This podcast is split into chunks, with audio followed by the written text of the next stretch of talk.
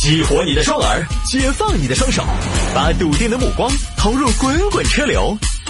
给我一个槽点，我可以吐槽整个地球仪。微言大义，换种方式纵横网络江湖。欢迎各位继续回到今天的微言大义。有听众朋友说，摆下德云社相声演员众筹百万被指骗捐这个事情，类似的众筹捐款的事情呢，其实之前的节目当中也摆过很多次。我相信呢，老听众或者说注意听过类似节目的朋友呢，应该知道我是一个什么样的态度。我还是相对来讲比较支持自助者天助。家里边有人生病，你要全力去挽救，首先自己家得砸锅卖铁。哪怕家徒四壁，都要尽力而为，然后在没有办法的情况下，再问问看别人能不能帮助你，尤其是陌生人能不能帮助你。这个呢，就是德云社一位叫吴帅的相声演员脑出血住院，家人就发起了众筹，在水滴筹上面众筹的金额当时设置的是最高是一百万元，现在呢他。筹到差不多十五万元之后呢，就已经关闭了。后来网友质疑说，他们家有车有房，不应该发起众筹。尤其大家觉得你都是德云社的人了，你是艺人，你还差钱吗？大家可能对德云社应该是有一些误会。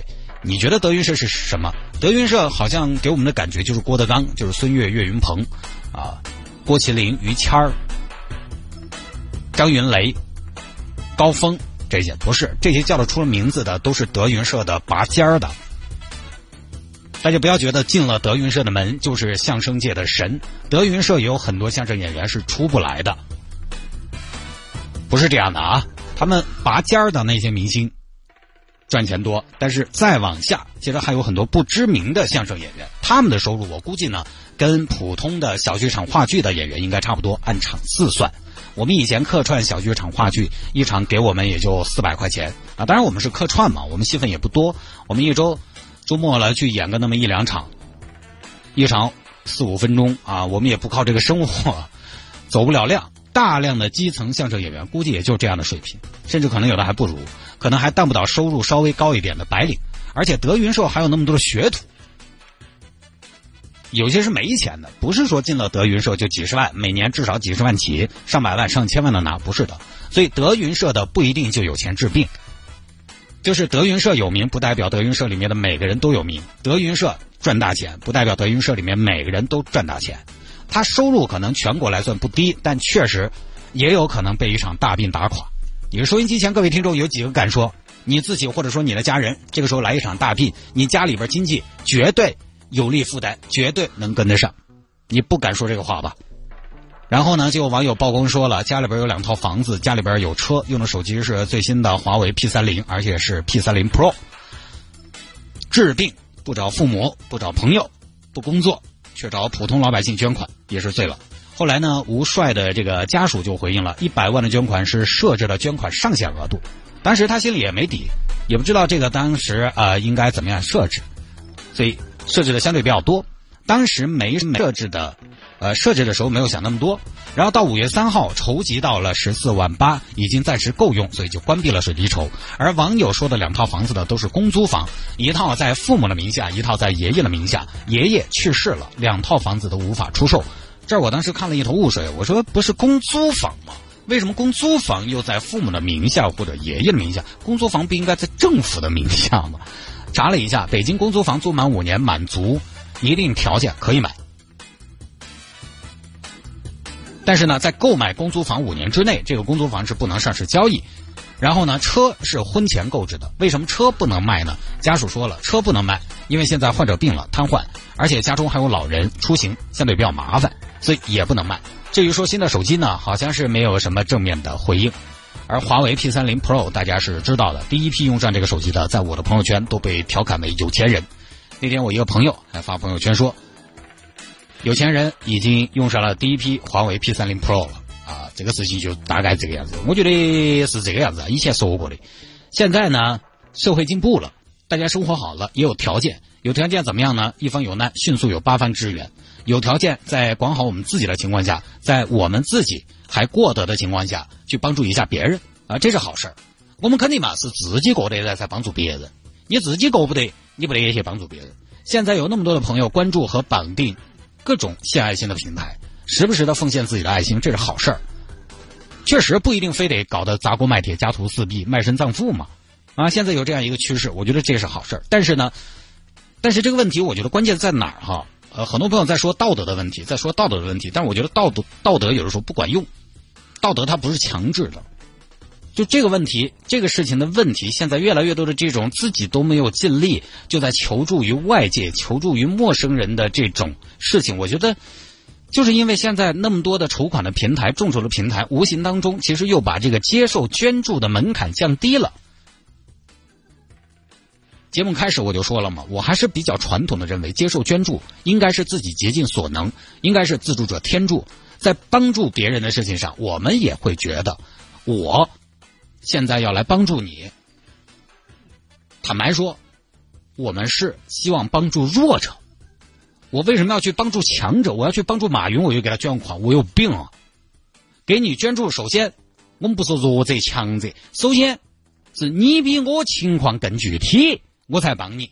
但实际上啊，现在好多人出了事儿呢，先各种平台筹，呃，就这样的。为什么？因为筹啊，现在各种平台筹款。这事成本很低，我们以水滴筹为例，只要你病是真的，医疗证明是真的，呃，什么的那些反正就可以了。至于说家庭条件、财产信息、房子、车子，水滴筹的要求是如实填写。但是如实填写的同时，水滴筹也说了，没有资格去审核发起人的车产和房产。那么问题来了，这个东西就靠自觉，自觉的东西多难说。所以它这个门槛其实是不高的，门槛一旦不高，效果还不错，就容易被乱用和滥用。就像古代帝王吃丹药一样，是有一时爽，毁掉的是长期的健康。举个例子，现在你生病了，你钱不够了，你要借钱。大家想一下，从爽的角度来说，你是问亲戚借安逸，还是问陌生人要安逸？问亲戚借，亲戚也晓得你生病了，还晓得你没得钱了，还要看亲戚脸色。最后给了你两千块钱，嗯，可能还要打借条，出去还要到处说。哎，那年生病嘛，我给他借了两万嘛，到现在都还没有还嘛。但是在网上筹款不用还，每个人都给一点，给不了多少，所以大家都不在乎，还相对比较好要，多少不算要给点，啊，还没哪晓得你是哪个，没哪个牙尖，你八卦你不用看脸色，而且关键是不用还，水滴筹上面的钱不用还，写一篇稿子，声泪俱下一写换一笔钱，不用唯唯诺诺，不用低声下气，你甚至还可以在措辞上、笔法上假装坚强。你是不卑不亢的在筹款，各位，你想一下，都是普通人，哪个安逸些？这两个选择摆在你面前，换成是你，你是不是一下筹款？你现在说我不会这么做的，那是因为你还没遇到。真要是遇到了呢？不一定。一方面治病救人，另一方面还不影响现有的生活质量，好像想想都觉得很妙，嗯，挺诱惑的。这个时候我是全国人民的儿子，所以我觉得。这种过于简单的审核和无法核实经济状况的流程降低了门槛，门槛低了就有一个逻辑存在问题。有个词不是叫刺激消费吗？这个降低门槛相当于刺激大家去募捐，它降低了门槛，其实无形当中在鼓励大家有麻烦就募捐，生病了就募捐。我们说要让大家尽量少用这个东西，我们要怎么做？我们要提高门槛，比如说限制大家使用私家车。可能就会有限号啊，就就会缩小私家车在路上行驶的空间范围，比如说增加公交专用的，或者说停车费越来越贵，这样等等的提高门槛，大家可能出行的方式就慢慢改掉了，就也考虑公共交通出行方式了。但是降低门槛，其实你就相当于鼓励大家。所以这个就是，在水滴筹这些平台轻松筹这些降低了门槛，其实无形当中在鼓励大家有麻烦就募捐，生老病就募捐，而平台又没有办法做好他律这件事，就只有靠自救，并且这个事情门槛低了就简单，简单之后就普遍，普遍了就会降低大家对于接受别人援助的一种传统底线。你看这位相声演员的家属在声明中提到，他提到这样一点，他说了这样一句，他说我我们没有逼捐骗捐。呃，如果情况属实，可能确实不算骗捐，但是捐款，你看我没有骗你，我没有逼你，这样就够了吗？哼，你没有骗我，没有逼我，让我给你捐款就一定无可厚非吗？法律上来说是，但是我们还是觉得自助者天助，所以我又没有逼捐骗捐，于是我就可以募捐，其实是降低了大家开口求人的